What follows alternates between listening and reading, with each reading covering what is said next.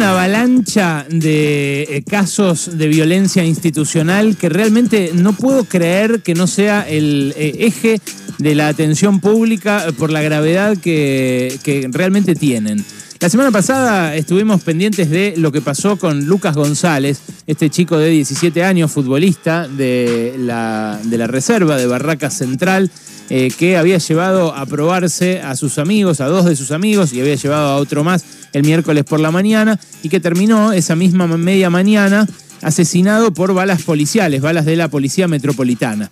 Los policías metropolitanas que iban eh, ahí eh, andando en un auto de civil sin identificación, en un Nissan Tida, ellos mismos sin ninguna identificación, sin ninguna insignia que los identificara como policías, sacaron eh, la mano por la ventana mientras amenazaban con cerrar al auto para que no pudiera desplazarse más ahí en Belezarfiel e Iriarte y le empezaron a disparar Claro, los pibes intentaron escaparse porque todo indicaba que era un choreo, pero no, eran policías. Entonces con esas balas de plomo, cuatro balas terminaron entrando en el auto, dos a la cabeza de Lucas, que murió un día y medio más tarde.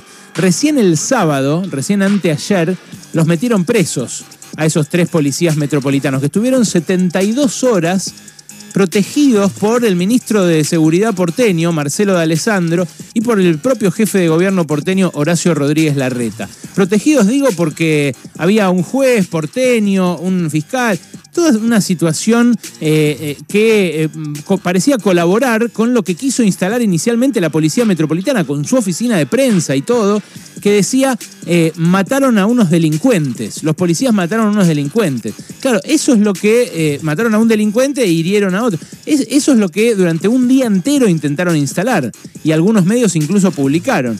Bueno, recién el sábado, después de mucha movilización social y de mucho eco mediático, terminaron por detener a estos tres, a estos, eh, sí, a estos tres policías que estaban a bordo del Nissan. Eh, están detenidos eh, y ahora mm, tiene que avanzar la pericia, la investigación. pero faltan otros policías. Los policías que estaban, sí, disfrazados, vestidos de policías, ahí cerca, en barracas, y a los cuales les fueron a pedir ayuda estos chicos, ya con Lucas baleado, moribundo. Le fueron a pedir ayuda y ¿qué les respondieron esos policías? Repito, con el uniforme de la metropolitana. Ustedes pónganse contra la pared, los esposaron y los detuvieron. Y le dijeron, ¿y a vos dónde está el arma con la que mataste a tu amigo? Le dijeron al pibe que no tenía ningún arma porque no había matado a su amigo, porque simplemente volvía de entrenar y tenía ahí el bolso con la eh, ropa húmeda todavía de transpiración y los bolsos materos con los cuales volvían a Florencio Varela. Bueno, ayer a la noche lo terminaron enterrando a Lucas González, ayer a la tarde, después de un velorio y después de que la familia decidió donar sus órganos. ¿Se acuerdan que lo mismo había pasado con el hijo de la señora que entrevistamos el viernes, uno de, los, eh, de las tres víctimas de la masacre de Floresta, 20 eh, años atrás, allá por 2001? Bueno, eh, el fin de semana nos enteramos de otro caso de estos. Alejandro Martínez tenía 35 años y fue detenido en un hotel de San Clemente del Tuyú. Estaba exaltado, no, no se entendía muy bien qué le pasaba. La gente del hotel llama a la policía, la policía se lo lleva, esposado pero sano y salvo, se ve en las imágenes de la cámara del hotel. Lo llevan a la comisaría y en la comisaría termina muriendo. Cuando a la ex mujer le avisan eh, y a la familia le avisan, le dicen murió de sobredosis, murió en la calle y lo llevamos al calabozo. Después quedó claro que no, porque tenía fracturas por todo el cuerpo, contusiones por todo el cuerpo. Parece que como llegó exaltado, y digo parece porque la investigación está en curso, como llegó exaltado a la comisaría, lo eh, em, redujeron muy violentamente y le empezaron a pegar. Hubo una sesión de torturas de 10 minutos por parte de tres policías en el calabozo de esa comisaría de mar de, San Clemente del Tuyú.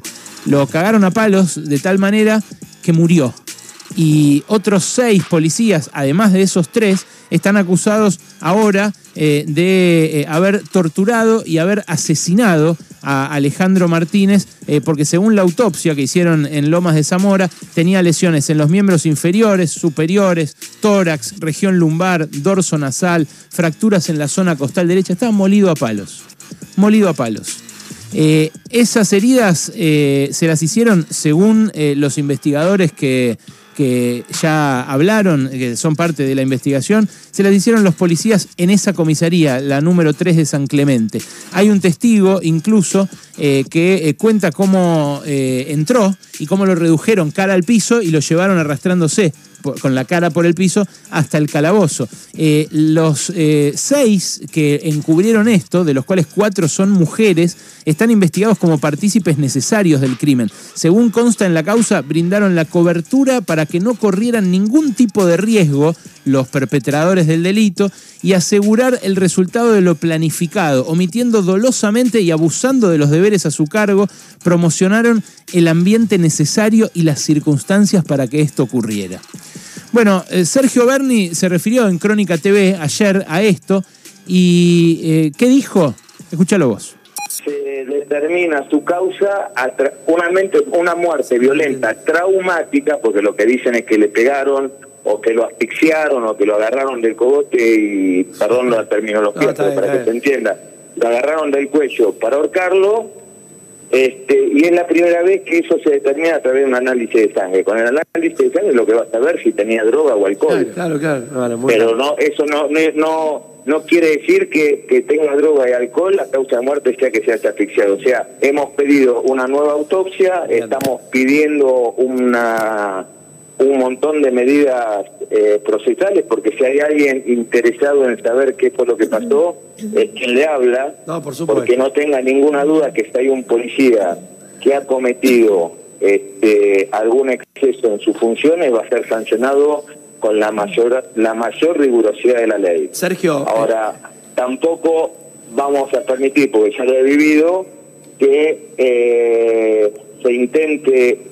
Eh, desviar la investigación por alguna causa en especial.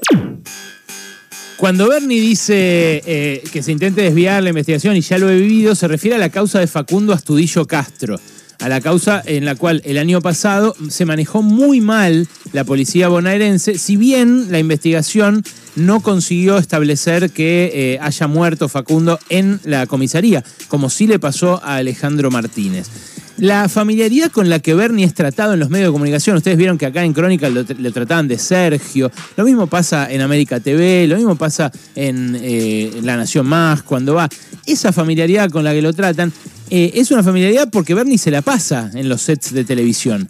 Y en los sets de televisión la semana pasada había dicho yo soy peor que Spert. Spert a su vez había pedido que agujeren como un queso gruyère a un par de delincuentes en la calle y que le den primero bala y después vemos. Eh, para intentar solucionar la inseguridad. Una inseguridad que, eh, por supuesto, existe, eh, que por supuesto mm, nos afecta, que por supuesto a todo el mundo le da miedo que lo choreen y que lo choreen violentamente y que le pongan un fierro en la cabeza o que, o que, le, o que le maten a un ser querido. Ahora, eh, la verdad es que la mano dura que están promocionando candidatos, conductores de televisión, ministros, responsables del área de seguridad, lo que está haciendo es cobrarse cada vez más vidas. ¿Por qué? Y bueno, porque los policías, eh, antes de salir en, el auto sin identificar, con el chumbo y eh, sin insignias, miran la tele. Los policías miran la tele también, ¿eh?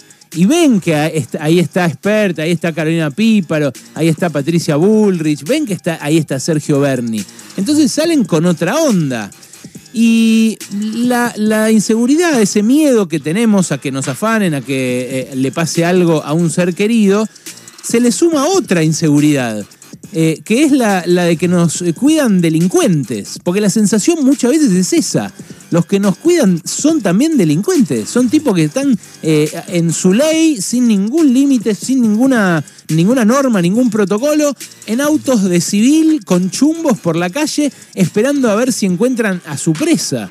Porque ese olfato policial del que se jactan los policías de, ah, yo me doy cuenta por el aspecto, yo me doy cuenta, ¿no es racismo?